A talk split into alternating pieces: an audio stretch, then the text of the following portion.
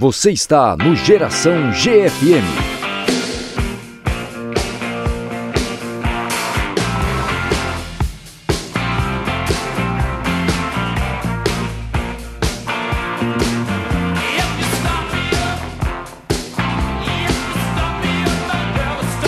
Fala pessoal, se é para começar, vamos startar para usar um termo aí bem moderno com Rolling Stones, Start Me Up. A gente dá início aqui à maioridade do Geração GFM, chegando ao episódio 18 de No Neto. Já somos de maior. Qual era o seu sonho chegar aos 18? Você queria o quê? Ir pra ver filme pornô? Não, Como meus é? amigos queriam, eu queria ir pra boate gay. É? É, porque eu queria saber por que a gente não podia menor entrar. Quando chegar lá não tem nada demais. Ah, você não sabia quanta inocência. Juro, o que que tinha nada demais? Não tinha nada demais. Meu sonho era esse. Meu sonho era pegar filmes X-rated na locadora, na vida locadora do Brasil. Tirar a carteira de motorista, né? Que antes era com 18, agora eu acho que É, até você 16, tinha condições, né? né, Thiago? Eu não. É, entrar nas boates sem pedir licença, né? Chutando a porta, aquela coisa de falsificar a idade, dizer que tem 18 e não tem. É, bom, Start Me Up que a gente tá ouvindo é do álbum Tattoo You, lançado em 1981, composição de Mick Jagger e do Keith Richards. E muita gente não sabe, mas Start Me Up é, rendeu ao grupo mais de 14 milhões de, de dólares e, e nasceu como reggae.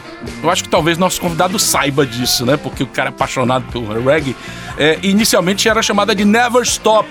Foi gravado entre 75 e 76, depois colocaram na gaveta e surgiu uma, uma repaginação de, de Start Me com, como já o nome Start Me Up, né?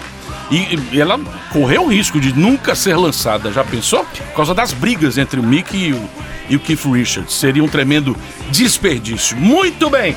Se você tinha disposição de levantar do sofá para trocar de canal na sua TV, pois controle remoto era um sonho muito distante.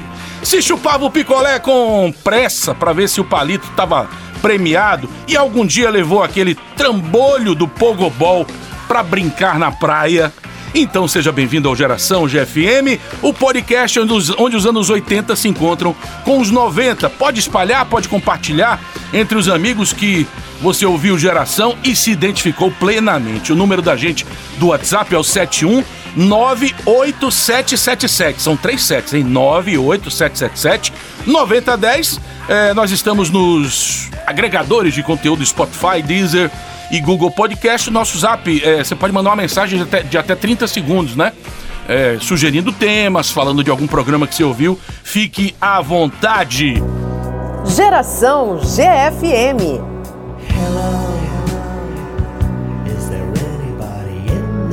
Eita, que esse disco aí que a gente tá ouvindo, essa música do disco que a gente tá ouvindo, né?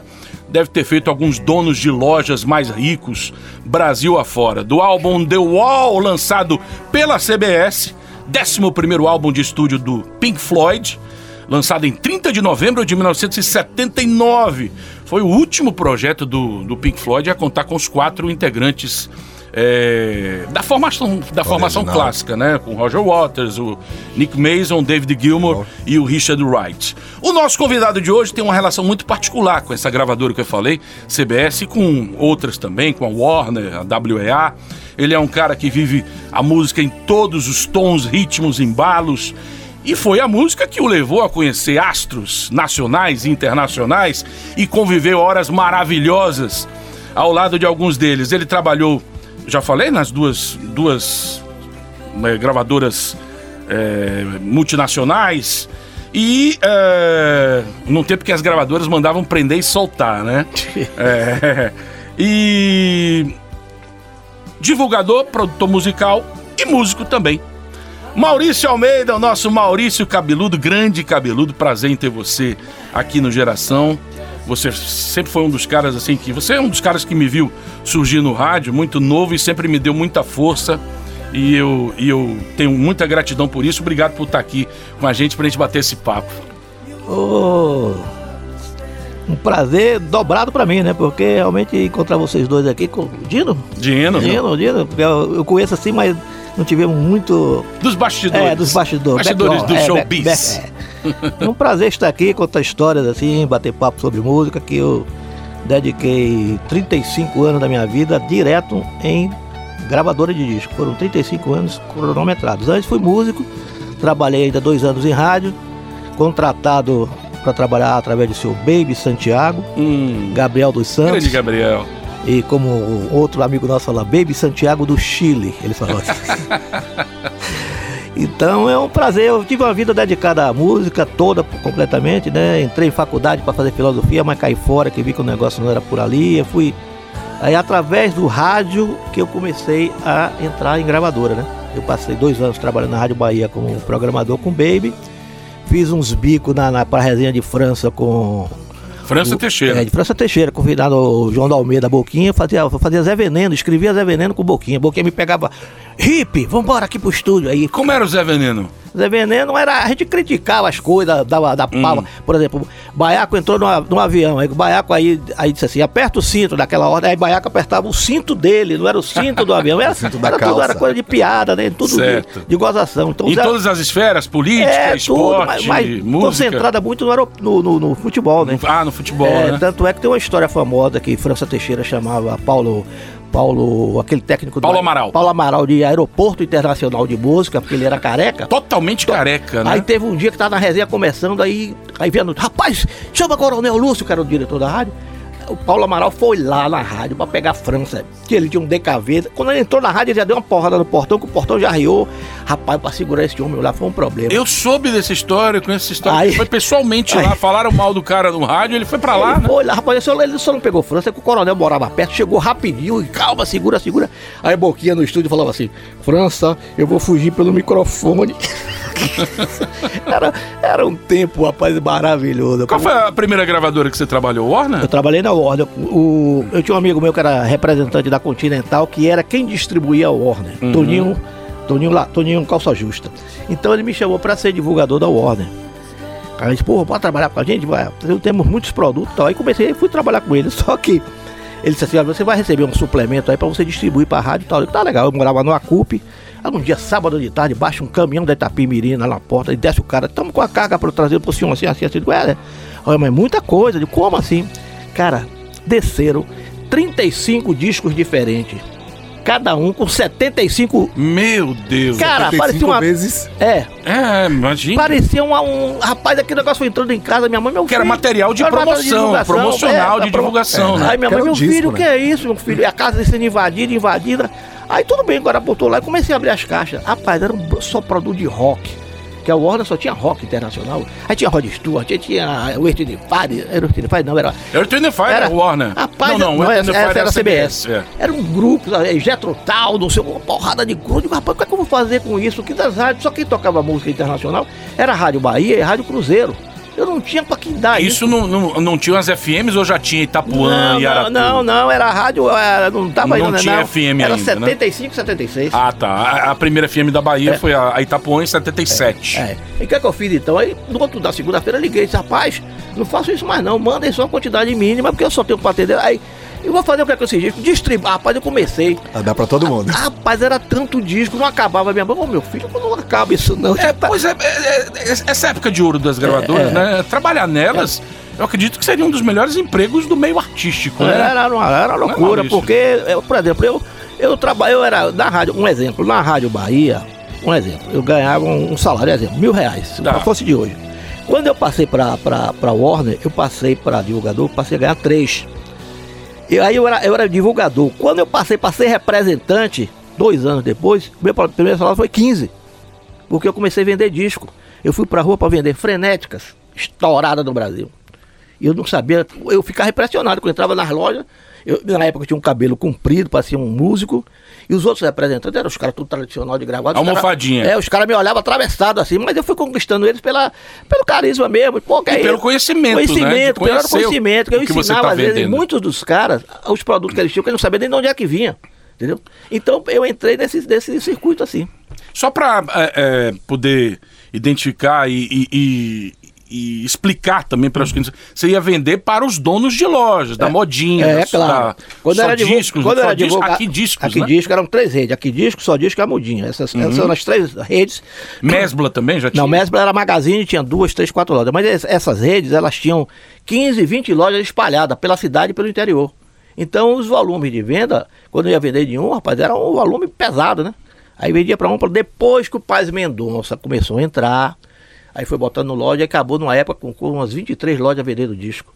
E quem comprava disco do Paz Mendonça, na época a Áurea, que foi o melhor comprador de disco pra gente, era o Djalma Oliveira, que era músico, porque o Djalma Oliveira conhecia o produto. Então, o vendedor que fosse lá tapear ele para vender farinha, ele, não, meu bem, eu quero o açúcar que é melhor. Ele sabia tudo, então facilitava pra gente. Você não tinha. Eu, eu- eu conheci dois, um dois, representantes, dois compradores lá que eram, ficavam assim desconfiados. rapaz. Aí você ficava tateando o cara, aí você tinha que eh, mostrar pra ele certas coisas. Eu me lembro de um Paulo, seu Paulo, um cara muito legal. Eu botei uns discos pra ele assim, ele falou: pô, quero esse, esse, esse. Eu digo: "Aí, Paulo, não compre isso aqui não, que isso aqui é produto novo, não tem. Compre aqui. Ele olhou pra mim assim, eu comprei. Aí comprou o produto que eu indiquei a ele. Quando eu fui da outra vez pra lá fazer venda, rapaz, você é uma pessoa que ganhou minha confiança. O que você falou pra eu comprar, vendeu tudo. Eu quero mais isso. O que é que você tem de novidade? Aí, aí comecei a trabalhar com ele ao meu modo, explicando. O que, é que adianta você vender uma coisa muito pra um cliente e depois o cara tá te cobrando pra devolver? E na época da, da- da- dessa época, as gravadoras davam ao cliente 10% do que ele comprava no período de três meses para devolver para a fábrica. Produto que encalhava. Ah, tinha devolução? É, Não devolução. sabia. Tinha. E mas depois chegou uma época que a- os produtos encalhavam muito, o volume era grande, a- a- a- os clientes come- começavam a chiar. Não, pô, devolução extra. Aí você tinha que falar com o seu gerente. Pô, temos um problema assim, assim, uma devolução extra. O cara às vezes liberava, tá, fazia. E qual foi, qual foi o disco assim que foi lançado que você viu sumir mais rapidamente das prateleiras? Foram vários, foram vários. Vários, é, né? Por exemplo, Kaoma foi um. Chorando se foi quem um dia só me fez chorar. O Kaoma tava estourado no. Olha, olha o Kaoma. O. Kaoma tava Como era chorando se foi? Chorando se foi? É, isso É, mesmo, chora. o Kaoma estava estourado no mundo todo porque foi o seguinte: os franceses, em Porto Seguro, vira dança, aí inventaram a banda, botaram metade de músico brasileiro e metade de músico francês, levaram aqueles dois meninos pra França, gravaram o disco, a menina dançava e o menino também. Aí a música estourou na Europa. Só que o disco não chegava no Brasil, estava chegando. Até que. A, da época da CBS, aí já CBS. É Foi lançado é. pela CBS, o Kaoma? É, é Kaoma. Aí a CBS, aí quando foi fazer o lançamento, aí o que é que fez? Eles precisavam fazer alguma coisa do marketing para o disco acontecer. Que a gente botou nas lojas, mas não tava vendendo bem. Sabe qual foi a ideia? O cara me liga, um diretor disse, Maurício, vai em Porto Seguro, acha aqueles dois meninos que gravaram o clipe do Kaoma na França, que a gente quer esses meninos, a gente tá trazendo o Kaoma pro Brasil, nós queremos que esses meninos venham, façam os, os programas de televisão com eles para o negócio Aí, primeira vez que eu fui em Porto, Porto Seguro, nunca esqueço da minha vida. Peguei um bandeirante, fui pra lá. Aí desci no aeroporto, aí peguei um táxi, aí fiz assim, amigo, me ajude aqui. Eu tô precisando ir na cara do, daqueles dois meninos da, dançaram a lambada com o Kaoma, Roberto e Roberta. Ai, ali! Todo mundo já sabia, né? Ai, me leve lá. Eu nem fui pro hotel, fui lá pra tanto. Aí entramos, daqui a pouco tá pousada Brasília. Assim, na beira da praia. Quando eu- o cara do carro, quando olha os dois meninos sentados no passeio brincando, os dois. O Lourinho, a Lourinha com ele. Rapaz, estão aí. Aí saltei. Você me espera, espera. Aí fui lá e, pô, tudo bom, tudo bom. Cadê seu pai? Porque o pai era da menina, que era o dono da pousada. Aí entrei. Aí chega ela me apresentou, eu trabalho na, na CBS, tal, tal. Vim assim com missão, ele olhou pra mim assim, qual a missão e tal. Falei, mandaram eu vir aqui porque o grupo Kaoma tá vindo pro Brasil e nós, a, a, Sony, quer, a CBS, na época chamava CBS, É. quer que esses garotos vão para encontrar com o grupo, pra fazer um trabalho de divulgação de televisão, para o negócio do disco acontecer aqui no Brasil. O cara me olhou, o cara me mediu, eu digo, leou-se, porque o cara vai dizer que não. Aí o cara fez assim, pra CBS eu faço o que você quiser. o que é, pai, quando? Eu digo, peraí, telefone. Aí liguei lá pro Rio, ó, tudo certo aqui. Aí, Telefone fixo, viu, gente? Fixo, Tem é, celular não não. tinha né? celular, não, é. Fixo. Orelhão. Orelhão, aí pá, do, do telefone do hotel da pousada. Aham. Rapaz, um- dois dias depois os meninos seguiram para o Rio com o pai, os dois. Aí o Kaoma chegou, aí fizemos a programação, tudo que é programação. Foi o que? Chacrinha, lembra? Tudo, na época, os programas que tinha na época, tudo apareceu. Bolinha. os meninos Bolinha. dançando e o Kaoma tocando. Aí a música É, começou a vender. Os discos que estavam assim, meio boiando, vendendo, aí começaram a disparar. Esse é um exemplo, né? Quer dizer, então, eu tive vários assim da- que aconteceram dessa forma. Maurício, cê- é, vocês como divulgadores tinham uma missão e eram cobrados por isso, né? É. Tinha as famosas rádio escuta, né? Como é que funcionava? Tinha uma pessoa que ficava no, no, no rádio escritório escu- ouvindo, é, né? As rádio, rádios. é, rádio escuta foi uma coisa criada no Brasil através de Salvador. Porque nós tínhamos nosso divulgador Bero, ele tinha um gerente. Grande Valdenor é, Valdenor. Vila Flor, mora em Conquista, agora é torcedor do Atlético de Alagoinha. Ou em Companhia Alagoinha. É. Aí o, o gerente de venda começou a criar um termo blitz. Então ia lançar sua música, Dino. Aí a música de. Vamos fazer a blitz hoje do Brasil todo com a. Aí começou a espalhar essa história de blitz. Aí Bero entrava na rádio aqui, a blitz no dia, botava o disco, aí, os caras tocavam, tal, tal. Esse negócio foi girando, foi ficando conhecido. Aí resolveram criar uma, uma, uma, uma empresa chamada Crowley, que era uma empresa que começou a controlar as execuções das músicas nas rádios no Brasil todo. Aí o que, é que a gente fez? Teve que botar uma menina. Já, já tinha uma menina lá no escritório trabalhando. Uma trabalhando. planilha, uma né? planilha que ela ficava ouvindo, ela ficava, coitadinha, ela, ela programava o, o, o FM, aí só fazia um dedinho assim, Tapuã. Cara, era uma não sei o que lá. loucura. Eu já cheguei numa, numa, numa gravadora, não sei se na, Era na RCA, e a menina tinha que ouvir tudo. Tudo. De nove a meio Ao mesmo tempo? Ao mesmo É. tempo, ela ouvia um pedacinho de música e anotava lá, é, sei lá, Joana, um sonho a É, dois. só da gravadora. Aí depois, Tocando na rádio. É. Tocando nas rádios, em todas. Olha, Em o, olha, todas. o Porque Recife. você tinha que anotar concorrência É, também. era, né? era assim. Não, a concorrência não, era só os nossos produtos. Ah, tá. Entendeu? O receiver, aí você é, programava todas as rádios, ela ficava assim, Cuco, Itapuã, Tuco, você, a- a- as FM. Tocava Fagner, aí Fagner tá hora. Dos produtores, aí disso aí gerou a ideia para se fazer o Crowley, que foi uma empresa que botou do Brasil todo esse sistema e virou uma coisa nacional. Então esse negócio da Crowley cri- foi criado aqui em Salvador, dos escritórios da CBS. Ibero, com, com a, me- a menina que trabalhava com a gente, como é o nome dela? Esqueci. Lúcia? Lúcia não, esqueci o nome. Que ela que fazia isso diariamente. Tanto é que a gente trouxe um rádio, porra, puta de um rádio FM, na moderna da época pra caralho. Ela ficava o dia todo. De 9 a, 10, de 9 a meio-dia, meio-dia um almoçava, de 2 às 6 ela ficava lá. Rapaz, haja ouvido. Não posso mais ficar, não, não, não. É verdade que teve uma época, Maurício, que, que o rei Roberto Carlos tava com uma dor de cotovelo incrível, porque o, o Rich, que era da mesma gravadora Aham. da CBS, e tava estouradaço, é, e ele pediu para que os divulgadores pelo Brasil sabotassem o trabalho do Rich. Olha, essa- Estourada com menina veneno? É, com Não, é o o, voo de coração, o voo de é, coração, o- né? Essa história realmente a gente É tem... o disco que tinha Menina É, Veneno, é, voo de é o disco que estourou 7, 8 músicas. Aquele primeiro É. disco de hit. Casa é- Nova. Pô, estourou tudo. A, a, a, a, não sei o que do telefone e tal. E foi quando eu entrei na CBS. Eu saí. A, a CBS, um gerente já eu me, não me conhecia. Que, Maurício, eu vou levar você pra CBS de qualquer jeito. Eu digo, tá, peça as contas no WA. Isso é 83? 85. 85, Eu- 85. É, Rich é aí, 84, Aí eu 85, peguei, é pedi as contas a chefe Heleno de Oliveira. Mandei o pedido de. Aí, Pô, Maurício, o que foi que eu. Pô, o cara da CBS quer me levar aqui. Não, tudo bem, então vou lhe liberar. Me liberou, aí eu fui pra lá. Quando eu entrei na CBS, o hit tava estourando. Tava estourado praticamente, né? E eu me lembro de um detalhe que eu aí eu comecei a trabalhar. Por exemplo, meu orçamento da Warner era, um exemplo, 10 milhões. Aí quando eu fui pra CBS era 90 milhões. Eu digo, pô, será que eu vou vender isso tudo? Caramba. Mas só que a CBS tinha muita artista. É, o cast da Roberto CBS era de Carlos, Júlio. Iglesias, não sei qual é. Quando eu fui pra, o, o- primeiro mês que eu fui pra venda, eu vendi 110 milhões, sem fazer força. Produtos que é, se É, auto-vendiam, é. pode-se dizer. também. Então, no caso do Hit, eu me lembro que quando eu comecei a vender ele, eu saía pra trabalhar. Blum, blum, blum, blum. Quando eu voltava de noite pra casa, descansar, o fax, o papel já tava assim, correndo pela casa, e você confira o que era. Mande mais 2 mil hits, mande mais 5 mil hits. Aí você fica, rapaz, que negócio maluco é esse?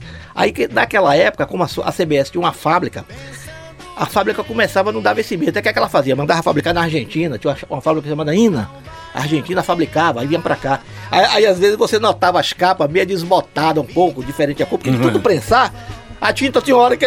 Vai acabando, Vai gastando, né? Era um processo. Agora, deixa eu contar só mais um do Hit. O Hit, esse disco do Hit, correu, ficou mais de três anos na mão dele, ele, ba- ele batendo nas portas da gravadora, ninguém queria. Batendo na porta da gravadora, ninguém queria. Boa noite, rainha, como vai? Sou seu coringa, o seu ai. Aí ele conheceu um cara, não sei se era da Jovem Pan, um cara que era desse coordenador de rádio. Que, Já ah, existia Jovem Pan? Já, já. Acho que era existia. Rod- Tu tinha, né? É, acho, que- acho que foi 85, Tutinha. Eu, é? É. eu acho que é uma rádio dessa que era rede. Ele- aí ele era amigo de Hit, ele fez assim: vou fazer um, um negócio pra você. Eu vou pegar sua música, eu vou, vou ter uma reunião na CBS essa semana e vou propor pra nego lançar um compacto de Menina Veneno. Aí o cara foi pra CBS, teve uma reunião pra outras coisas, disse: olha, vem cá. Eu eu quero lançar essa música assim, assim, um compacto. Os caras, como ele era um cara poderoso, os caras, ah, tá bom, vamos lançar. Acerta aí, pô, compacto, hit, Menina Veneno foi a, a dica pra estourar o cara. Aí a Sony fabricou o compacto simples, aí botou pra vender e ao mesmo tempo o cara botou na rede do Brasil todo. Eu escutei, sabe como? Indo um dia de sábado, bater um baba no sítio do Dr. Deró. Era Raimundo Deiró. Raimundo Deiró, lá em, Sa- em, Ca- em Lauro de Freitas. E da Paralela, aí entrou aquela Menina Veneno. Aí eu comecei a ouvir, rapaz, o que é isso, rapaz? Eu fiquei impressionado com a, com a sonoridade. Aí tudo bem, fui jogar o baba e tal. Quando eu chego na segunda-feira, eu recebo a, a circular de lançamento que eles faziam. Aí tava lá, Hit Menina Veneno. Eu digo.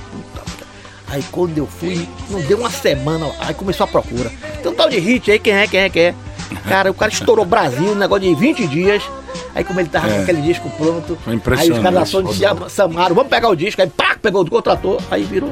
Meia-noite no meu quarto, ela vai subir. Ouço passos na escada,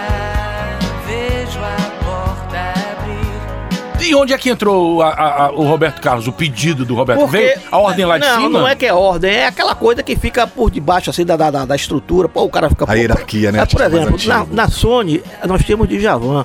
Aí quando esse menino, como é o nome dele, que canta parecendo Djavan, que vai fazer show aqui, como é o nome? Jorge Jorge Vecino. Vecino. Aí tinha um cara que era pra botar, pra botar o Jorge Vecino dentro da Sony. Já tava tudo certo. Incrível como artistas já- aquele que canta parecido É. com Javan, a gente já sabe que é Jorge Na, Vecino. na reunião da diretoria, pô, vai dar complicação com, com o número um. A gente chamava de Djavan número um, né? Porque Djavan era um conceito dentro da empresa. O Roberto Carlos era top, mas dentro da empresa, igual, Certo. chamava o número um. Qualidade É, musical. pô. fantástico. Aí ele vai complicar o número um, vai ficar puto, não sei o que lá. E não- quando aí o, foi, o Versilo foi largado de lado. Então existia isso. Como existiu também coisas. Eu, quando estava trabalhando, eu trabalhei os últimos cinco anos na Sony como gerente artístico. Criaram um selo chamado Oasis, que eu trabalhava produto do, do Nordeste. Eu comecei a contratar alguns artistas magníficos, Limão com Mel, fiz uma revolução com, com, com o Reginaldo Rossi, que estava parado na, na companhia, reclamando pra caramba.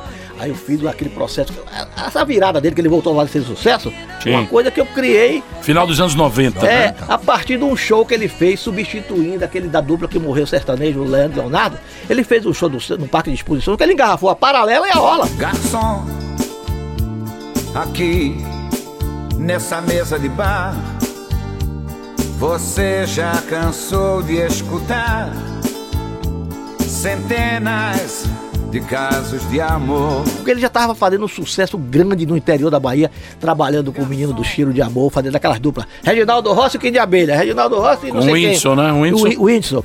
É, o então ele estava estourado e ele tinha uma revolta porque isso não refletia na companhia. Uhum. Aí o show que teve no Parque de Exposições, eu pedi a Andrezão Foi o Simões. quê? Festival de verão ou Arraia da Capital? Era, acho que era Arraiar. Que, rapaz, ele Tinha ia- festa do é- interior, feira do Feira do interior Era no também. interior. Ó, eu, eu, eu cheguei, meu carro parou perto da, da casquinha de Sirica, eu não passava dali. Aí eu Caramba. liguei pra lá, pra, pra lá, consegui falar com o menino que trabalhava com ele. Rapaz, eu não vou conseguir chegar no show. O Reginaldo Rossi engarrafou minha cidade. Aí o que, que eu fiz? Falei com o André Simões, que na época que era, que era Andrezão. clássico, da da tarde e tal. André, me arruma esses áudios aí que eu vou levar pra companhia pra reunião pra mostrar isso, cara. Aí ele me deu a opção de MD. Aí eu levei pra companhia. Quando cheguei lá na reunião, mostrava, tá acontecendo isso com o Reginaldo Rossi, nós temos um artista dentro da companhia, ninguém faz nada por ele, vamos, vamos fazer um negócio. Aí botou, quando uns caras viram, aí Miguel Plops era meu diretor artístico. Miguel era, foi o. Foi o cara dos Fevers. É, o saxofonista no crânio, o maior crânio que eu já vi de. Pra criar sucesso, nunca vi igual. Aí ele olhou pra mim e fez assim. Maurício, isso aqui não serve pra disco, não. Mas vamos fazer o seguinte, vamos fazer esse projeto com ele agora, com ele. Como é que é? Vamos pegar os fonogramas originais de 15 músicas dele e vamos fazer um Maracanã nele. Maracanã que, a gente coisa. falava, você ia pro estúdio, 13, Medley. é, não, 13, 14 cantoras e fazia, cantava, desafinado, afinado, gritava pra fazer o, o som de ambiente, como fosse um Maracanã. A gente chamava, vamos botar um Maracanã. Mentira, olha que Pra sensacional. uma coisa ecoar, É, né? Aquela. Aí usamos os áudios originais, porque eram os áudios bem gravados, então isso, os- o, o Maracanã ficou por baixo. Aí resultou num produto. Aí o que, que, que aconteceu? Aí o marketing meteu a bronca, porra. Aí o homem voltou pro mercado que deu um dois lembra? Bombado. Nessa Claro, fase. Claro. Tudo que a Agora- televisão foi- apareceu no Fantástico. Agora, pra resolver. Reg- Reginaldo Rossi não era, não era um, um cantor conhecido da- É, das Patricinhas é, e é, Mauricinhos. não. virou um cara. Virou. Foi um Agora, chamego com Reginaldo Rossi. Agora deixa eu Com Essa falar. coisa de música de corno. Agora, pra resolver isso, me mandaram em Recife pra eu falar com ele, pra convencer ele. Aí lá vai eu, avião, pago, saltei lá, fui com o representante na casa dele. Na boa viagem, ele na casa, aí ô, ô Reginaldo, tudo bom? Sou Maurício, filho da Sony, não sei o que lá, não sei o que lá, pra resolver, vai fazer um negócio com você melhor tal. Ele, eu estou por aqui com a Sony, Maurício. Eu digo, "Pô, tal, qual o problema? Porra, não ligam pra mim. Eu faço o sucesso de Reginaldo. Eu vim aqui pra resolver tudo. Eu sei tudo que tá acontecendo com você. Eu vejo você lá em Salvador, o que você faz. Foi eu que dei ideia na companhia pra criar uma coisa com você. Ele ligou pra mim assim. me mediu. Você quer o quê? Ele disse, "Olha, nós queremos gravar um projeto novo com você pra gente fazer uma revolução. Aí ele falou assim, eu topo. Agora tem um problema. Qual é o problema? Eu preciso de 500 mil reais de advance. Digo, quanto? 500 mil? Peraí. Tipo umas luvas, luvas, É, é, né? A luva, telefone. Falei com o Ébole, era o meu chefe. Chefe, Uhum. tô aqui assim, ó, o homem disse que topa. Ele quer um advance de 500 mil, não sei o que lá. Pô, aí, naquela época era muito dinheiro, que pau, hein? aí, Final dos anos 90. é, aí, É. Meio milhão. aí, aí o gerente fez Ébole fez assim, peraí que eu vou é. falar com o Roberto Augusto, presidente. Ele tá, eu tô esperando na linha. Aí fiquei aí conversando, ele me deu um suco, não sei o que lá. Daqui a pouco o telefone. Oi, Maurício. Tudo certo, o cheque tá chegando seguindo amanhã no malote. Quando eu falei pra eles aí, Caramba. você é danado. Lembro com muita saudade aquele bailinho onde a gente dançava bem agarradinho, onde a gente ia mesmo é pra se abraçar. Uma figura humana maravilhosa. Olha, sabe o que é que? Ele botava ele no hotel 10 estrelas. Almoço dele: bife, arroz, Feijão. batata frita e feijão. É. Era isso. E no show. Hábito simples, Ab- né? Era, só queria isso. E no show, uísque com Coca-Cola. E cigarro. Ele tinha um menino, tem um, um cara que trabalhava com ele que era meio que filho, ficava do lado do palco com a mesinha assim, com o, o Red. O Red Label. Red Label, as Coca-Cola, o gelo e as carteiras de cigarro. Ele cantava, cantava, aí olhava assim, Roberto, cigarro. O cara viu. Cantava, o cara, Roberto, uísque. Rapaz, era uma figura. Que é uma E pessoa- fácil de trabalhar, né? ah, sim, voltando aos 500 mil reais que ele pediu, sabe Sim. pra que era esse dinheiro? Hã. Pra pagar a agiota de jogo. Caramba. De jogo, ele era viciado em jogo, agora nem parecia. Não. Jogava. Ele era viciado em cocaína também. Não, né? não, não. Não? Droga, nada, nada. Não, isso que eu sabia, que ele gostava de um quentinho. Olha, nunca vi nem tomando uma cerveja. Eu, tra- eu viajei muito com ele pra fazer show. Quando, quando a gente engrenou o trabalho, eu fui pra ele pra Maceió, fui pra vários lugares de show. O show em Maceió, eu me nunca esqueço que o, show dele em Maceió, num lugar pra cima, meia floresta. Daqui a pouco, aí paramos, daqui a pouco chegou, chegou um monte de Cherokee. Era colo, aqueles políticos tudo, amigo, coisa no camarim, os caras tudo com ele. Rapaz, ele era uma pessoa assim, mas ele era querido demais. O presidente do esporte, um cara famoso aí, como é o nome? É o Luciano Bivar? é, era apaixonado por ele, levou pra fazer show no esporte, eu fui. Aí ele passou ali, olha o carro do presidente. Eu fui para um show de Reginaldo Rossi na, na região metropolitana de João Pessoa, no Bahia, Bahia. que é perto do aeroporto. Ah. Rapaz, é, você não. é- é- o cara é mito, ídolo, Ele é era coisa esporte? assim.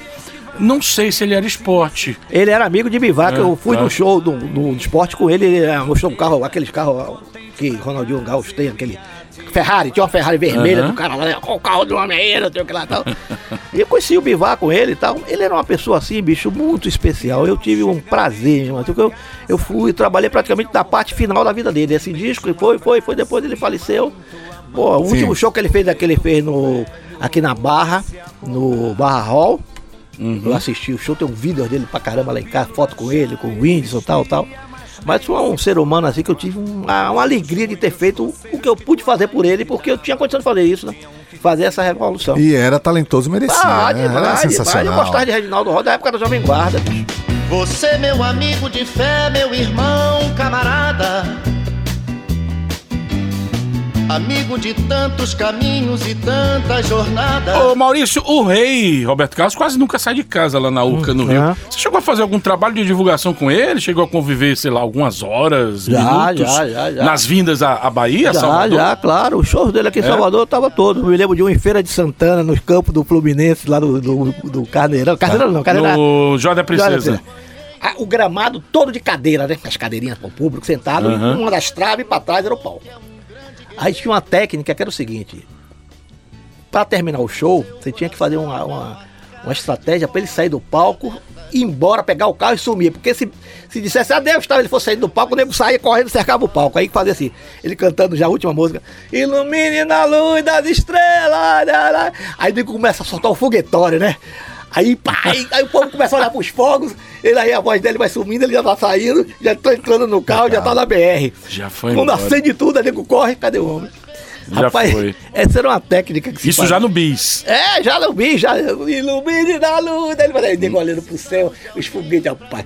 Isso teve um também aqui na, na Bahia Marina, que eu tive com ele. Eu, eu participava. Uhum. Agora, Roberto Carlos, eu fui duas vezes. Ele é de poucas palavras, Maurício? Rapaz, não. Não? Eu conheci ele, rapaz, um- uma primeira vez, um, a, a CBS fez um show no Canecão com ele. e levou todos os funcionários da companhia para assistir tal, com clientes e tudo. E depois teve uma sequência, fizemos uma, uma fila para todo mundo falar com ele, tal, Imagina foto. essa fila, hein? A fila. Não, a fita dos, dos funcionários. Ele tirou foto com todos. Agora só que eu fui armado, né? Eu fui o seguinte, eu fui no mercado modelo, comprei três rolos de fita do Bonfim, azul e branca. É, Cravei gosto. tudo, cravei, fui de jeans, azul, tudo. Aí quando cheguei junto dele e tal, tava escuro. Aí pá, aí Roberto Augusto, o presidente, esse aqui é o cabeludo, sabe? Ó, qual o problema desse cabeludo? Ó, o cabeludo, aí tal, tal, tal, tal. Beijos e abraços e tal. Aí tirei a foto, aí quando eu tava pra sair, eu fiz assim, Roberto, tem uma coisa aqui que eu. Eu tô com uma mensagem aí pra você. Eu tinha ido em Irmã Dulce, antes do, do, do, da- do evento, pra falar com ela que eu ia encontrar com ele. Ela falou, ô meu filhinho, ô, eu quero mandar uma mensagem pra ele. Aí fez uma cartinha, me deu, eu levei. Vocês, chegaram a ver a- o o lugar onde a- ela fazia as rezas dela? Lá no Coisa? No Santo Antônio? Lá, no, lá embaixo? Lá Na no, Cidade naquela Baixa? Ah, Uma, Sim, uma das vezes que eu fui, Santo Antônio. uma Já vi pela TV, já Uma das vezes que eu fui, era uma porra de coisa. Santo pra caramba e uma foto de Roberto Carlos. Aí ela pegou, me deu um bilhetinho, ó, aí eu peguei e levei. Aí na hora que eu tô fazendo isso com ele, aí eu disse, Roberto, eu tenho uma mensagem aqui pra você. Ele olhou pra mim, quem? Uma mensagem de irmã Dulce. Irmã Dulce, para a fila. Ele pegou a carta, abriu, Caramba. na minha frente começou a ler. Assim. Ah, Cara, eu vi uma lágrimazinha descer aqui assim, rapaz, nunca esqueci esse negócio. A pegava e arrepiava. Ele fez show no Roma pra ela. É! Ninguém conhece no Cine Roma. É, Pouquíssimas Roma. pessoas sabem. Gratuito, É, obviamente, Exato. né? Rapaz, o Não, cara. a, a, a portaria é para o hospital. É claro, ele sim, não cobrou. É. Ah, tá, ele cobrou. Aí, resultado, rapaz, eu vi a lágrima descer do homem, depois ele me abraçou, obrigado tal. Aí me deu assim, eu fui embora. Aí eu ainda fiquei no Rio uns dois dias, depois aí, quando eu tava no, um dia chegando na reunião, aí, Roberto Augusto quer falar com você, o presidente. Aí fui na sala dele, e aí, presidente, tem encomenda pra você levar pra irmã Dulce, aí me deu um envelope lacrado. Não diga a ninguém, vai lá e entrega ela. Era um cheque. Sensacional. Dele, né? Sensacional. Aí eu fui lá, levei. Outro grupo que eu levei lá foi o Dominó. O Dominó eu levei ele lá, os meninos choraram, rapaz. Aqueles cinco meninos choraram quando viram aquelas pessoas doentes, ficaram emocionados. Rafael Ilha, o- Rapaz, é, eles ficaram emoção. Afonso Nigro, né? Afonso É. Nigro, Rodrigo Faro. Marcos, Marcos, que hoje é Marcos. empresário, né? Ah, bom, quer que eu conte, Buais, quer que eu Marcos conte uma rapidinha sobre Não, o Marcos Dominó? Buais é casado com Oi. Vanessa Oi. Camargo, rapaz, filho de Mas- Tânia Buais. Ah, Você tá trocando. Quer, querendo Dominó jogo e do dominó? futebol. Eu Le- tenho do dominó também pra Le- contar. Olha, lembra do jogo que o Brasil foi desclassificado por- da Argentina 1x0? Ah, desclassificado da Copa A América? Copa do Mundo? Da Copa do Mundo, gol de Canidia, Canidia. 90. Estava toda a imprensa no, no, onde na parte hotel. Todo mundo. E o Dominó tava lá para fazer um show de noite na- no Farol da Barra. Aí, todo no fim da tarde, assim, aquele negócio ambiente, aí chega um cara chamado Bel de Oxum. Bel de Oxum era um pai de santo, amigo meu, que tinha gravado dois discos na Continental, de coisa de candomblé, tal, tal. Ele aí chegou, oi Maurício, tudo bom? Eu digo, tudo bom. Eu disse, como é, será que dá para eu fazer algum trabalhinho aqui? Eu digo, olha, Bel, não sei, tal, não sei o que lá, tal, tal, tal. Aí, oi, não dá pra eu ver os meninos do Dominó, não? Eu disse, ó, peraí, aí liguei pro amigo meu, Marcão, o cara gerente. Ah, tudo bem, manda o cara vir aqui. Aí subi com ele. Chegou no quarto ali, aí pá, viu os meninos, ficou louco. Aí eles me, pô, pai, pai, pode botar, botar os bus aí e tal, pode, pai. Meu, armou o pano lá dentro, botou os Eita. bus e tal. Aí um dos meninos fez assim, pergunta, as perguntas, ele foi respondendo, ele fez assim, pai, esse jogo do Brasil hoje, será que o Brasil ganha? Ele, peraí, aí, eu gosto, pera. Bum! Aí olhou, olhou, fez nuvens negras para a seleção brasileira. Porra, aí um olhou pra cara do outro assim, aí. Antes disso, eu tinha tentado lá embaixo com, com o Eliseu, acho que tava lá, pra me fazer, ninguém topou, nego preocupado com o jogo, né? Uhum. Aí ele jogou de novo aí, nuvens negras para a seleção brasileira. Eu digo, porra. aí tudo bem, tá, terminou, desceu. Aí eu comecei a espalhar pros caras. Cheguei para um rapaz, olha, o pai de Santa Amigo levei lá em cima, o cara disse que é nuvem negra para a seleção brasileira. Você tá maluco? Tá, tá, tá, Aí, rapaz, aí rola o jogo, o Brasil perde a porra. Quando acabou o jogo, os caras tudo em cima de mim. Cadê aquele pai de santo? Cadê o cara que eu quero entrevistar? Ficou uma loucura dentro Isso, do é, hotel. isso é 90, né? É, uma É o gol de Canídia, né? É, gol de porque o Canídia. Dominó ele fez mais sucesso assim em 86, 87, É, mas ele mas tava 90. estourado. Onde ele, tava rapaz, estourado o ainda. dominou quando vinha pra Salvador, era loucura, rapaz. Então, aí o que aconteceu? Chuva, começou a chover, e esses meninos tinham que ir pra porra do, do- do- Da Barra. da barra pra fazer o show. Hum. Muita loucura, aquela confusão da porra. Aí, sabe como, é, como esses meninos chegaram no, no- no- no show? Não dava pra chegar de carro. Aí, sem querer, eu saí com, com um menino que trabalhava na ações comigo, vou fazer alguma coisa do lado de fora do. Aí eu vi um carro do, do- do- carro forte de grana. Cara. Aí eu olhei assim e disse, rapaz, porra, aí pra cá. Aí vamos, aí fomos, aí fomos no cara, assim, tinha um cara sentado, motorista e tal. Eu digo, amigo, vem cá, nós estamos com um problema assim, assim, assim. Será que é possível a gente botar esses meninos aqui nesse carro e entrar pra botar esses meninos no palco, que senão não for, não vai ter. O cara olhou pra mim assim, me disse, é, filho, é só se falar com o pessoal da, da secretaria, da diretoria lá. Como é que fala? Ah, Tem um telefone aqui. Aí a gente foi no hotel, pegamos, ligamos. O cara é que atendeu. Quando o cara, acabei de falar a história pro cara, eu autorizo, chama o cara aí. Rapaz, a gente botou esses meninos dentro No do carro, carro forte. forte, Aí história. descemos pela ola, passamos pelo Barra Vento e o povo abrindo, o nego não tava sempre de. Da- Do Barra Vento pra lá, você não passava Aham. de gente. E o carro forte foi entrando, foi entrando, foi entrando. Conseguiu chegar pelo lado do palco, os meninos saltaram pra fazer o show. Você acredita no demorou o farol quando pegou esse negócio mas quando pegou, pegou de vez, não parou mais. Você acredita num negócio desse? Estamos recebendo é- Maurício. Como é, como é a história? Nuvens negras para a Nuvens negras seleção. para a seleção. Bel E de Canídia Oxum. só, ó. Maradona Mel de servindo a A Argentina Canídia. tava bem? É, a seleção Era- foi vice-campeã é, mundial é. com Maradona, com Ah, Canídia. tinha Maradona, é, Kempis Canidia. também não? É, não, não, Kempis já já não estava mais não jogando, tava, não. não. É a Copa da Itália, em 1990, né? Que o Brasil perde com Esse- esse- Maradona esse- driblando todo É. mundo e serve a Canídia. Canida faz daquele Ainda golaço. faz o gol.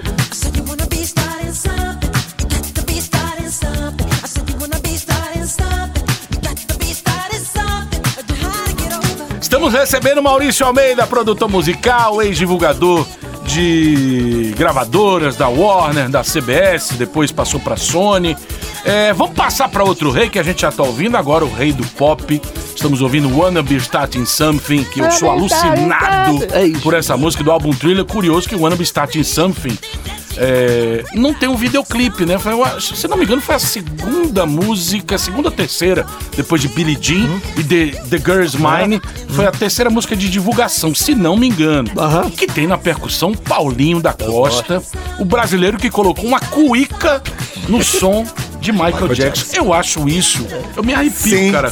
Quando eu ouço a cuíca na hora do tu tu tu tu tu tu tu tu tu tu, eu, eu, eu nem sem saber dessa informação, eu já sabia que era uma cuíca e eu lia lendo a ficha técnica do, do álbum Thriller na época, eu disse Paulinho da Costa, vou saber mais coisas desse cara.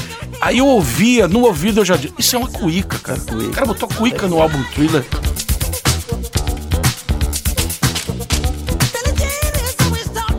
A Que coisa linda, Michael né, Jackson, Maurício? eu passei algumas com ele legais. O Michael Jackson tem história, se você quiser que eu fale. Quero, queremos saber, inclusive Muito. a, a vinda dele pra Bahia pra gravar com o Olodum. A vida, a vida de Michael Jackson foi um negócio maravilhoso, né, bicho? É, quando rolou a história que ele vinha, parece que não sei, ele do Rio, acho que ele fez primeiro ou fez depois. Isso, fez o, o, Fez o o- clipe, é. no, a parte do Rio É, e é. depois veio pra cá. Inclusive, tem uma. é, é, eu vi uma, uma vez uma foto e me contaram que eu tinha algumas, alguns amigos que é, trabalhavam na Varig, que ele veio sentadinho na primeira fila de um Boeing normal, Ah, junto figura- com os passageiros. muito simples. lá na primeira. Imagina, se entrar no avião e se deparar na Com primeira Michael fila Jackson. com o É, Michael Jackson. Loucura. Calça leve surradinha, um, um sapatozinho sem meia simples, um, tipo mocassim, um cara sempre simplicidade. Então, essa estrutura pra gente fazer esse, esse negócio aí foi maravilhosa, né? Primeiro porque teve que isolar o Pelourinho, isolou lá em cima, isolou cá embaixo, depois da igreja Nossa Senhora do Rosário dos Pretos.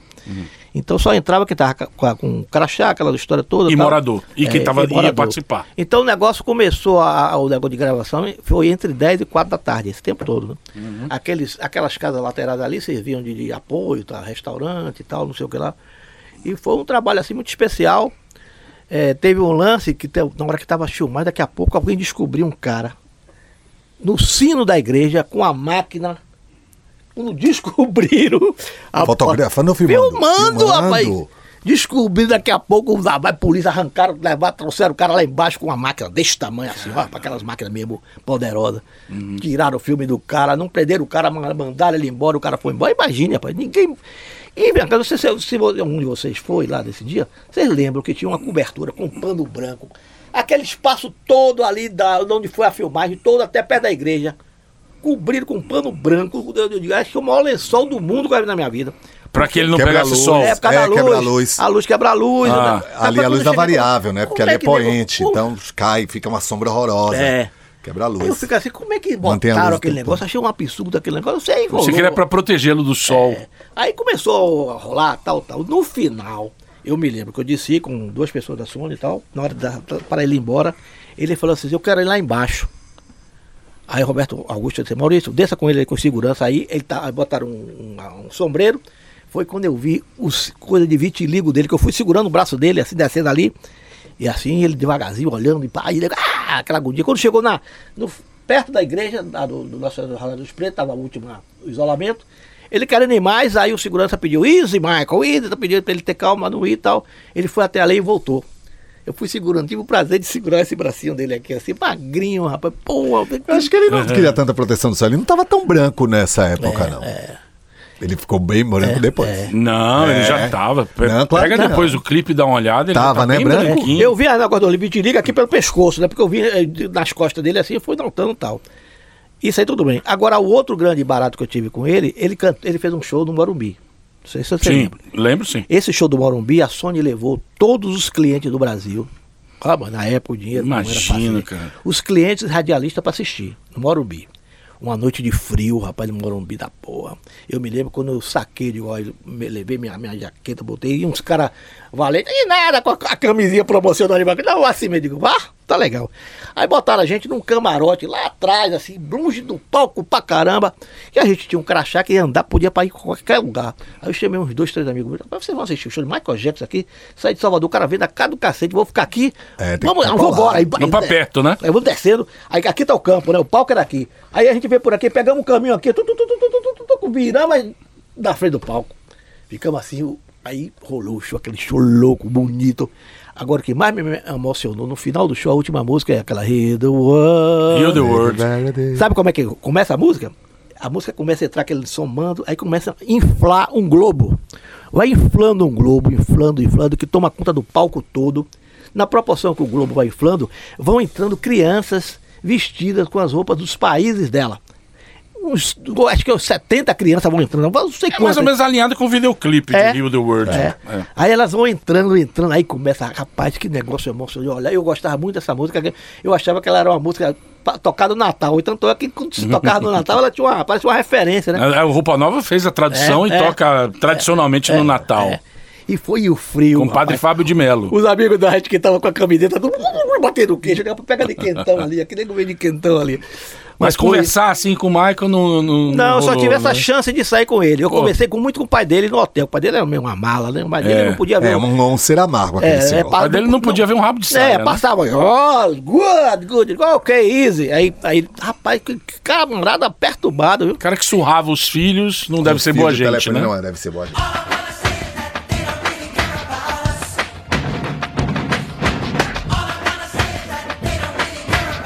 Outra Não, coisa, não, outra mano. coisa incrível, Não, por é exemplo, pra, pra Michael se deslocar pra gravação do, do clipe, Ah. aquela, aquele, aquele o hotel ficou cercado. Três Hotel da dias- Bahia. Hotel da Bahia, cercado de gente, né? O dia todo. Não saía Você chegou a dormir, Maurício, no hotel de um dia pro outro? É, dormir, Chegou claro, dormir? Sim, né? claro. Aí no dia da gravação, aí aquela confusão, como é que é pra despistar esse povo aí? Uma van grande da porra, encostada, ralhaço da porra. Vai, ah, vamos abrir que ele vai sair. nego. Aí a van Seguiu a saiu, van. aí nego, aí, engatava aí um monte foi atrás da van. Aí ele tá ainda. Largamos três vans, ele foi na quarta. Aí já tava mais É o aliviado. grande segredo, né? Rapaz, é uma Dessa Madonna saídas- esperta tro- pegou uma sósia, Madonna esperta, lá pro os primeiros show do Morumbi, botou a sósia dentro, o povo foi atrás e ela saiu tranquilinha. E como foi o lançamento de. Ah, no lançamento de Billy de, de Thriller você ainda não tava na CBS. No Thriller?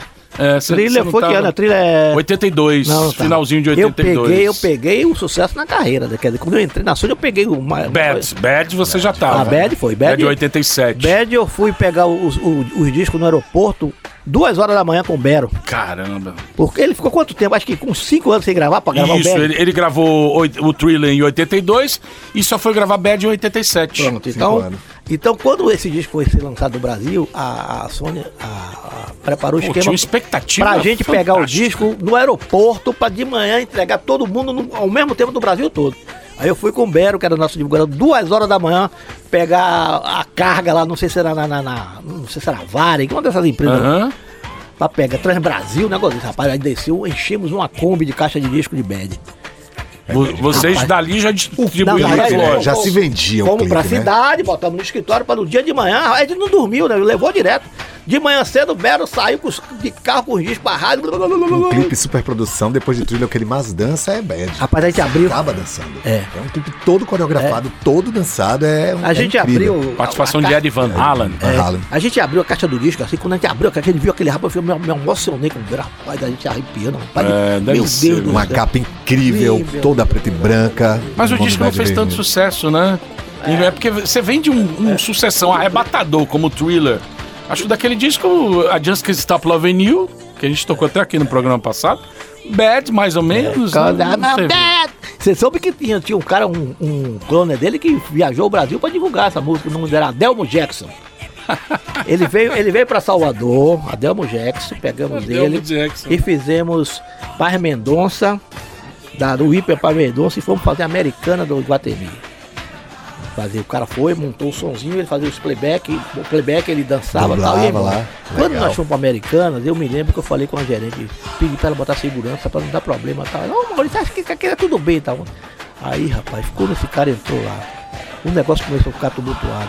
Se- a sessão que tinha coisa de vidro, o povo foi chegando e foi derrubando deu um prejuízo, prejuízo. rapaz, E ela não copo, acreditou, né? Quebrou coisa pra caramba. Aí ela Oi, Maurício, eu digo, Mário, eu não te falei, rapaz, esse negócio. Oh, meu Deus do céu, vamos me desempregar. Não, não vamos desempregar nada. Manda tirar foto, dizer que é a americana do Brasil, o Michael Jackson, o Cover foi lá e ah, fez festa. Das que mais tocaram desse disco, Man in the Mirror e The Way You Make Me Feel, junto com Bad, e também a Just Can't Stop Loving You. Way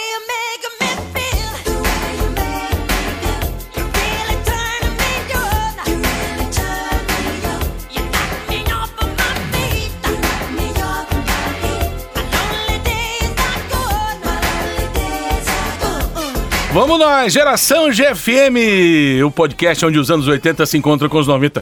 Vamos lá, qual foi o maior jabaculê que a gravadora, alguma gravadora que você tenha trabalhado, pagou, teve que bancar aqui na Bahia, hein, Maurício? Conta pra gente. É, Pra quem não sabe, os mais novos Não, que estão ouvindo o é. podcast, jabá, jabaculê Não, é essa- a compra essa- de um essa agora- determinado número de execuções diárias, É. de uma determinada música nas emissoras de rádio. É, pagar pra na música TV, tocar pagar pra tocar. Pronto. Veja bem, na, eu tava até falando com o Paulo Gomes, ele perguntou sobre falando da, da banda, né? O Braga Boys, quando estourou no Brasil com a música Bomba, Que era E- Tony Mola? Era, Tony Mola. Não, Tony Mola já tinha saído. Já tinha To- saído? Tony Mola era sócio da minha ex-mulher Raquel no Bragadá. Só que Bragadá, eles exato, brigaram. desculpa, é aí, mesmo. quando brigaram, aí acabou o Bragadá, aí Raquel saiu e eu trabalhava na Sony. Aí fui na Sony e contei a história da separação. Aí um gerente que tinha vindo do Chile pra vir para o Rio. "Ah, vamos contratar essa banda? Muda o nome que eu tenho uma música pra estourar no Brasil. Que música é? La Bomba, que ele trouxe do Chile a música. Aí eu Contrata o Braga Boys. Aí criamos o nome Braga Boys, aí contratamos a banda e gravou o disco e botou essa música. Aí a música, aí, a Sony fez um trabalho, a música começou a pipocar, pipocar, pipocar. Aí virou sucesso no Brasil todo. Você pegar no, no Crowley, primeiro lugar, primeiro lugar. Os caras foram pra tudo que é programa. Salvador não tocava. Não tocava em Salvador? Aí que tô, o jabaculê que eu tô te falando. Aí eu cheguei, meu gerente, e aí Maurício, pô, não, Salvador não toca a banda daí? Eu digo, pô, chefe, tá foda aqui, os caras querem, querem dinheiro pra tocar. Como é que é? Tá legal. Quanto é que você acha que eles querem aí? Eu falei, bicho, manda uns 20 mil reais aí, porque senão os caras não tocam. Aí mandaram essa grana, eu saí pingando ali, pingando ali. pá. Aí a é música lugar. da noite pro dia eu. É bom. Cara, Os caras foram pra bem, pra Eu só não foram pro Era o Fantástico. primeiro lugar no Brasil todo, mas não tocava em Salvador, bicho. Eu achava isso. Por, por causa disso, eu, eu, eu comecei na época, assim, depois que eu parei de trabalhar com isso, eu comecei a ficar ressentido com algumas coisas, porque, mais um exemplo só. Lembra quando o Moraes Moreira veio fazer 20 anos, depois de 20 anos tocar em Salvador? Lembra dessa história? Não, não lembro, Carnaval? Ele tocou o carnaval aqui, em 20 acho que é 2010, sei lá.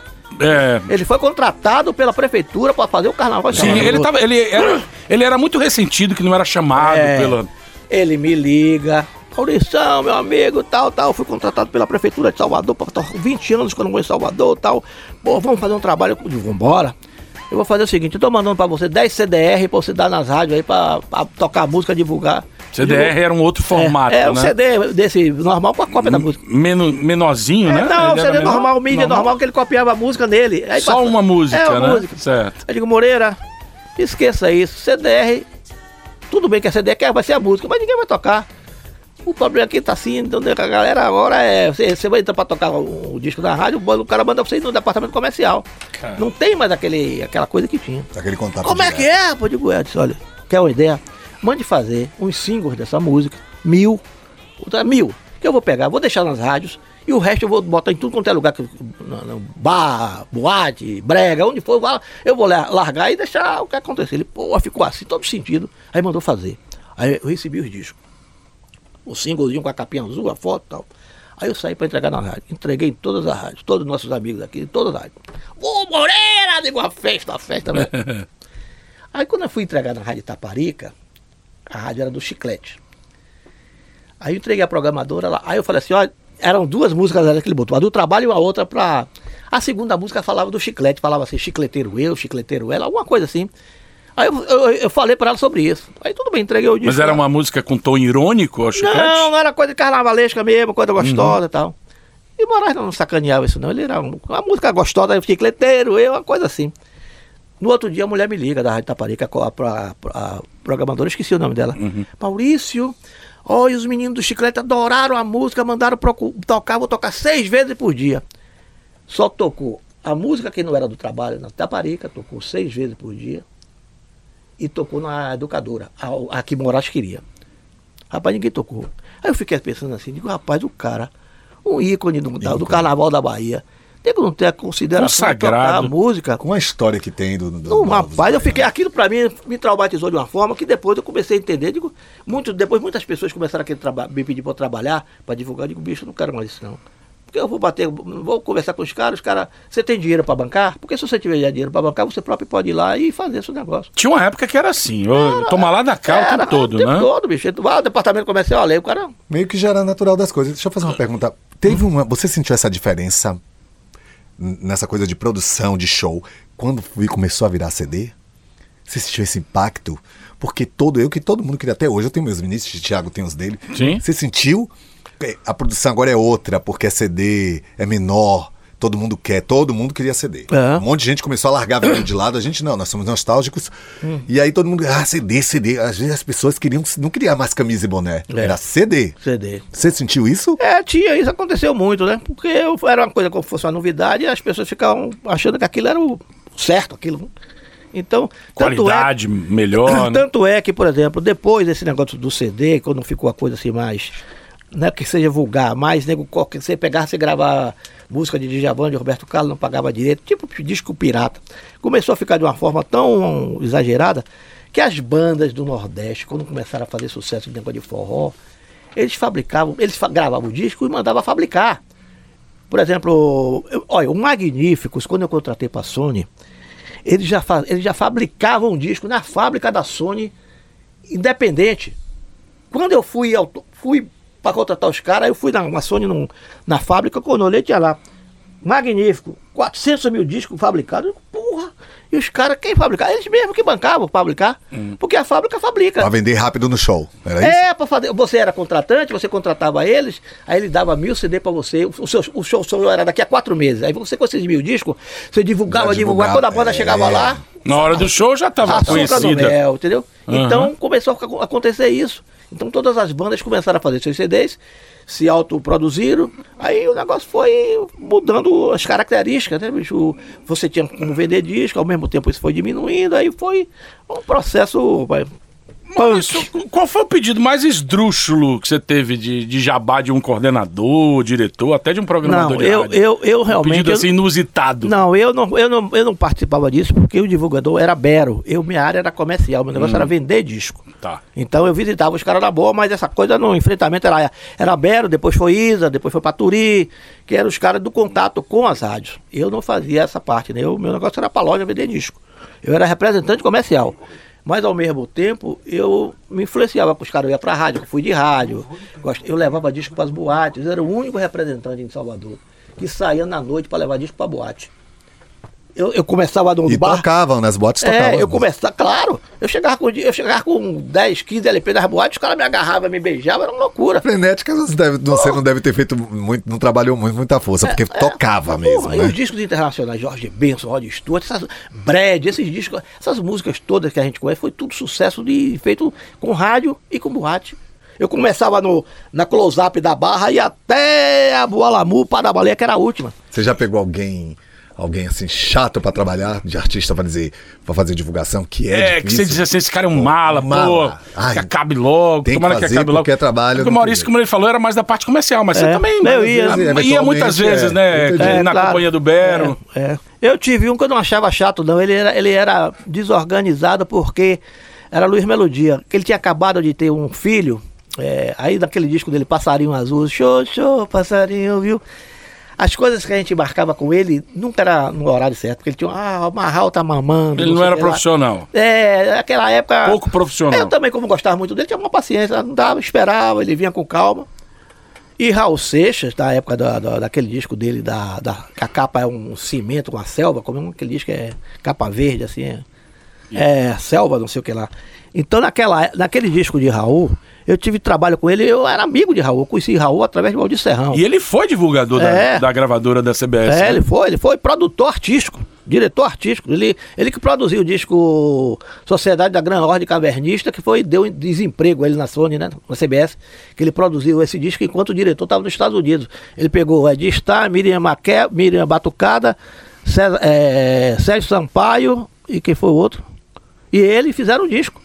Sociedade da Gran Ordem Cavernista, que é que tem uma música chamada Doutor Pacheco. né? E quando o diretor voltou que viu, quem mandou fazer? Aí mandou ele embora da CB da CBS. Ele era diretor artístico. Qual é o disco, Thiago? Atavídeo, 1978. Aí, ó, isso aí. Ele veio fazer um trabalho aqui e ele tava já meio assim, com problema tal, tal. Aí meio que me orientou muito pra ele ó, ter cuidado tal.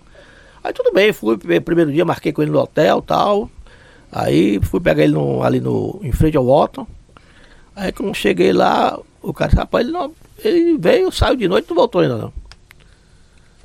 Como é Aí pode? foi aparecer no outro dia lá em Arembepe, não sei aonde. Aí, porque ele, sabe o que aconteceu com ele? Ele tinha feito uma, uma programação na Warner para gravar um, um Fantástico. Ele estava em São Paulo, teria que vir para o Rio para fazer a gravação.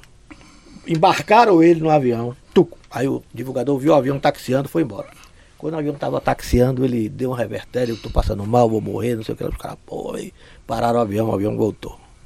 Ele saiu do avião e não voltou mais. Aí o avião foi embora. Quando o avião desceu no Rio, todo é aquele é. É, nada o cara não chegou. Aí a partir disso, a Globo limou ele pra tudo. Tudo, não fazia mais nada com ele. Porque não, não sincronizava, né, bicho? Marcava, não ia. E a gravadora ficava com a, com a peteca na mão, né? O, o divulgador viu o avião taxiando, foi embora. Viu? É, não viu espera o avião sair. Então o cara viu o avião, o avião taxiou, o cara foi embora. Aí o cara deu um revertério no avião. Mas isso já foi por causa mesmo das coisas que ele já estava assim passando. Mas era, eu tive, tive momentos hilários com o Raul, adorava Raul, ia pra casa. Eu, Valdir Serrão trabalhava na Rádio Bahia. Big Ben. Big Ben. Aí Um dia fez assim, bora jantar com Dona Maria Eugênia, de quem? A mãe de Raul, que morava do lado da, da- ali da, da, onde tinha a Rádio Cultura, na Graça. Aí foi quando eu conheci Raul lá. Ô Maurício, conta a história do seu encontro com outra estrela da MPB. Alô,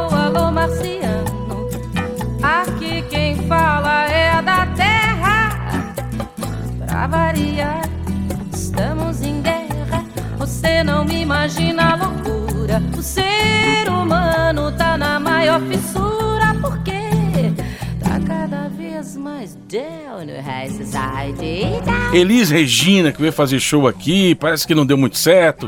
Eram cinco shows e depois acabou reduzindo pra dois. Numa época que ainda não se comprava ingresso antecipado, É, viu, não, gente? não, Não, tinha tinha essa. negócio de- Era comprado na bilheteria na hora, né? Compre no, como é o nome dessas coisas que vem, como é no, no, essas empresas. Sem saber a line-up É, ainda, né? é. Tem gente, o Rock in Rio é assim, você compra o ingresso sem saber quem vai cantar. Verdade. No ano não no chute. foi, foi da época da Warner, de 75 e 85, não sei se foi 79 e tal. Uhum. Ela veio de uma excursão do Japão e parou no aeroporto do Rio e já veio direto para Salvador. Era uma semana antes da, do Natal. Aí foi, se hospedou no Hotel Plaza. Aí No dia- corredor da Vitória. Olha, começou o problema no aeroporto. Ela tava com os filhos novos, nas- tinham aqueles meninos que viraram artistas, eram meninos de João colo. Marcelo e, Pedro. Começou no E eu aeroporto. acho que Maria Rita já era nascida É. também. Mas, o- mas a, a- babá, na chegada do aeroporto, deu uma topada num negócio que arrancou a cabeça da- do dedo, a unha. Caramba. Aí aquela confusão, sangue. Aí lá vai eu pegar a babá, peguei um táxi separado pra levar pro, Sandu, Sandu, que era um- uma clínica aqui no Canela. Fui levar a menina, a menina chorando com a dedo da unha arrancada, rapaz. Primeiro problema que eu arrumei. Aí botei ela lá, tal, tal, tal, tal. Aí levamos pro Hotel Plaza, né? Aí foi quando eu cheguei na recepção tal. Aí encontrei César Camargo Mariano sentado. Aí eu reconheci o César, tudo bom? Eu sou Maurício da Warner e tal. Tô aqui, é. André Midani me pediu pra dar uma assessoria. Ó, tudo bom, tal, tal. André. Midani era o diretor artístico, o, o, o cara. Era o presidente, o presidente da- da presidente da WEA. Aí. Francês, né? É, era a mistura de francês com, acho que com árabe, ele era, era um pai Uhum. árabe, a mãe francesa, uma coisa assim. Foi o maior crânio do disco que eu conheci. Nunca É, vi igual aquele, nunca vi. Gilberto Gil fala muito É, isso. aquele era, era impressionante. Bonde, tudo. Era fogo, ia fundo no negócio. Aí, rapaz, eu pego ele disse, ah, a lista lá em cima, lá, quiser falar com ela, ela pode subir. Aí ele tava, eu falei pra você, ele tava com um fone. Era um Walkman, rapaz, da, da Sony que ele tinha trazido, uma coisa recente. Pô, isso aqui eu trouxe do Japão. Ninguém nem tinha, né? Aí ele tava ouvindo a fita de Ayrton de Fire. Olha o som, como é que como eu botei aquela. Eu digo, rapaz, o que é isso aí? Ficou cara? maravilhado, né? Aí, aí subo lá tal. Tá. A menina tinha uma menina com ela lá, trabalhava com ela. Ô, é, eu sou Maurício, ô Maurício, todo mundo entra aqui e tal. Aí ela estava lá, à vontade, não à vontade assim, mas vestida normal, mas. Aí o Cancu, ó, você é amigo de André Midani? Aí fez assim. Ó, uma coisa eu quero pedir a você, agora César não pode saber. Não- O que será? O que será? que Lá vem será? coisa aí, né? Aí ela disse assim, eu preciso de marihuana. Não tem problema não. Um pouquinho só, tal, você consegue pra mim? Não, tudo bem. Representante é que se virar, né? Porque quando a gente recebia Atender essa- os pedidos Quando dos- a gente recebia essas das ordens, estrelas. na época de Jimmy Cliff, a primeira vez que ele veio, o André Midani me ligou e disse, olha Maurício, não pode faltar marihuana, porque esse menino quebra o hotel todo se faltar. Por favor, providencie. E Jimmy Cliff, quando veio a primeira vez, eu, eu comprei no, no, no- no lado de Ponto Pelourinho, ali por trás, um saco, deixa esse saco de Na feijão. 28. É, Caramba. um saco de feijão aqui de maconha, porque os caras já veio de lá sabendo que estavam precisando. já- o, o irmão dele já vinha me encontrar comigo no aeroporto para providenciar isso. Foi quando ele foi, ele chegou no aeroporto, o, o avião parou, foi cercado de afoxé, ele descendo com com o Gilberto Gil. Foi uma, foi uma, uma- tinha gente no aeroporto. Ele veio pro show da Fonte Nova com o Gil? Foi esse? Foi é esse. Foi. É, é, o aeroporto tinha gente parecendo quando o Bahia ganhou o campeonato, de gente, rapaz.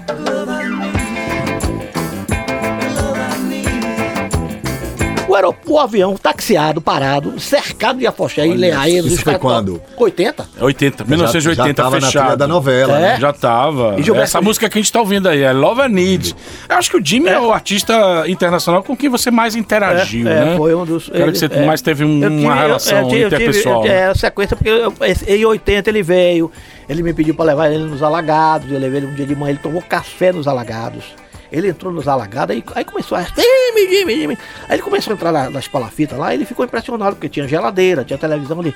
Ele falava pra mim, Maurício, na Jamaica isso lá não existe nada, as pessoas lá não tem nada disso, é tudo um, um pedaço de madeira pra dormir, não sei o que. Ele ficou impressionado, os caras ofereceram café. Aí tudo bem.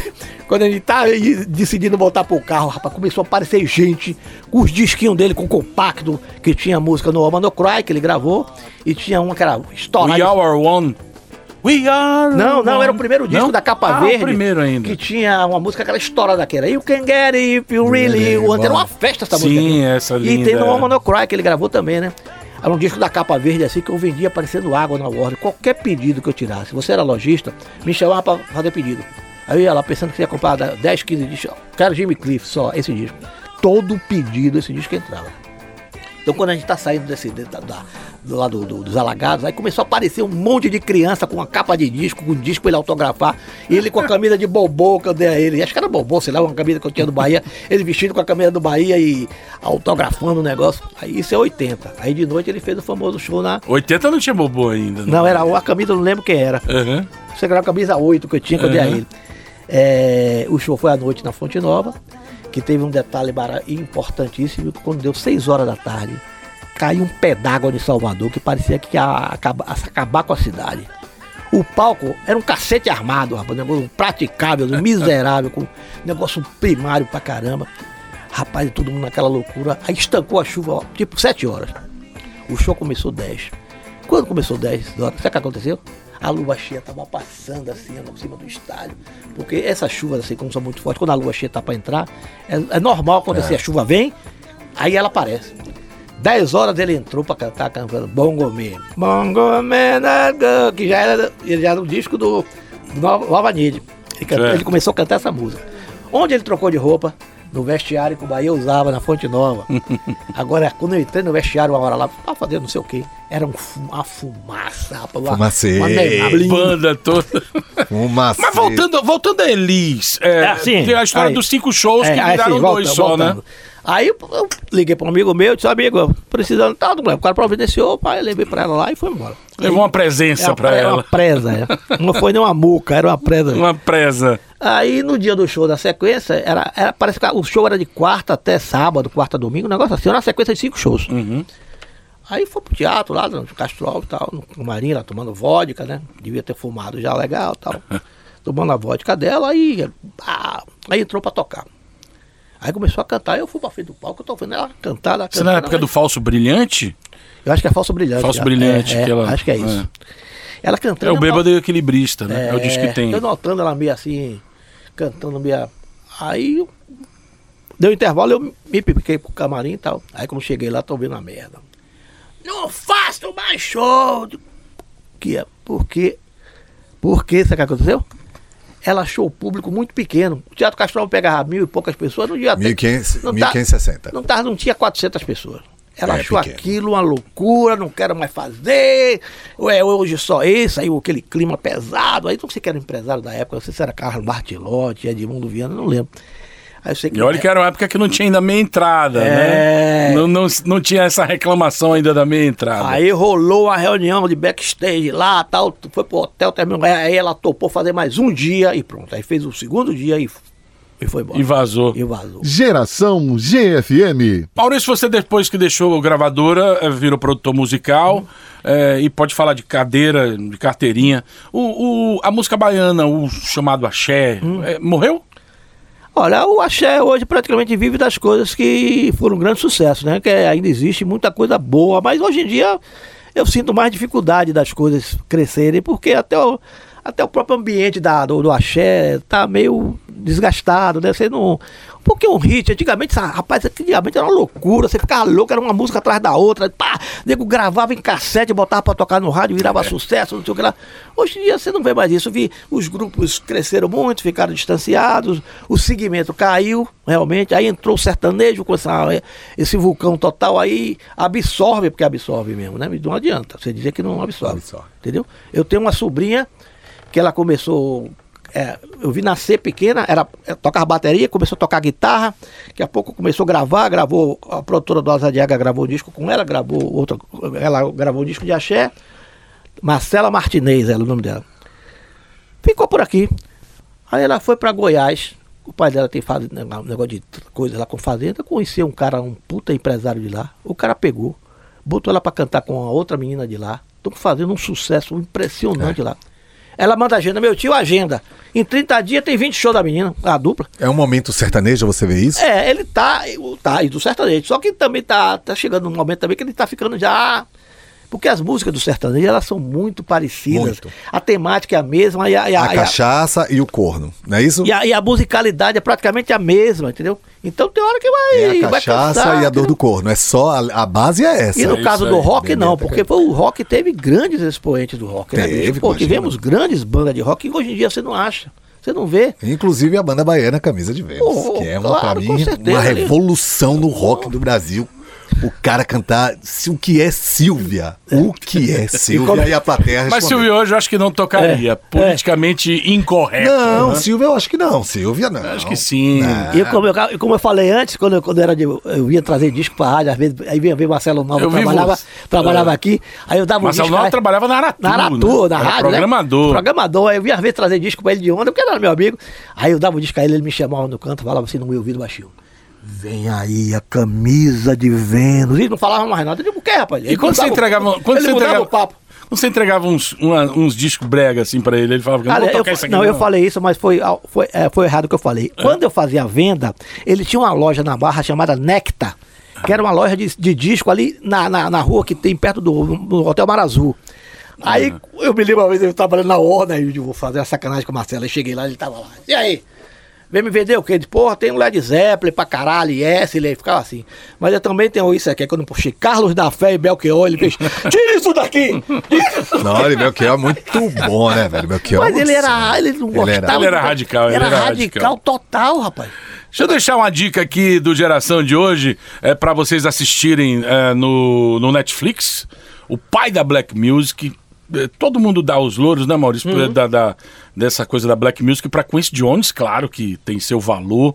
É, porém, tem um produtor que moveu mundos e fundos, brigou nas mais altas esferas Uhum. e era respeitado por políticos, líderes, lutou para levar a Black Music aos lugares mais altos da, da fama e principalmente ajudar a classe artística, que é Clarence Avant.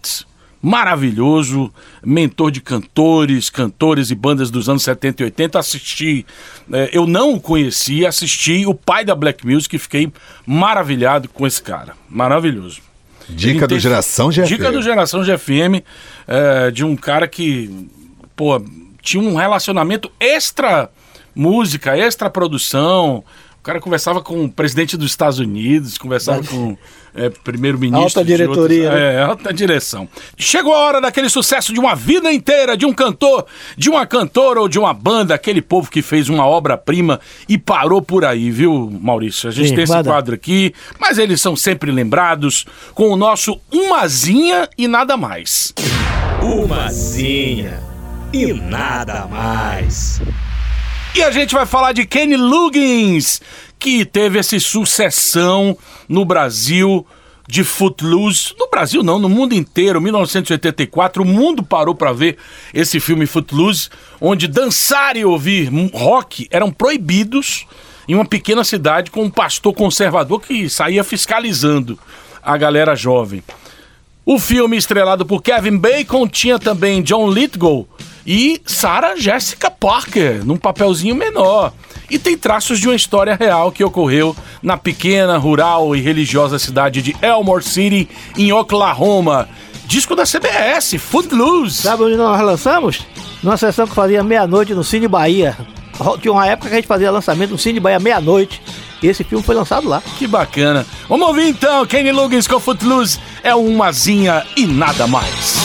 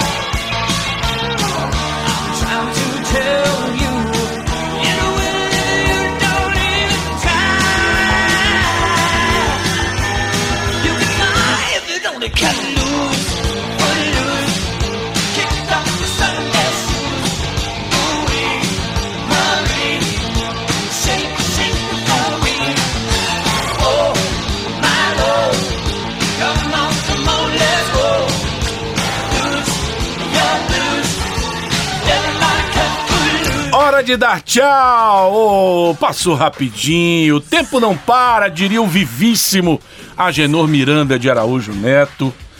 É, vamos arrumar as coisas e partir, né, tchutchucos?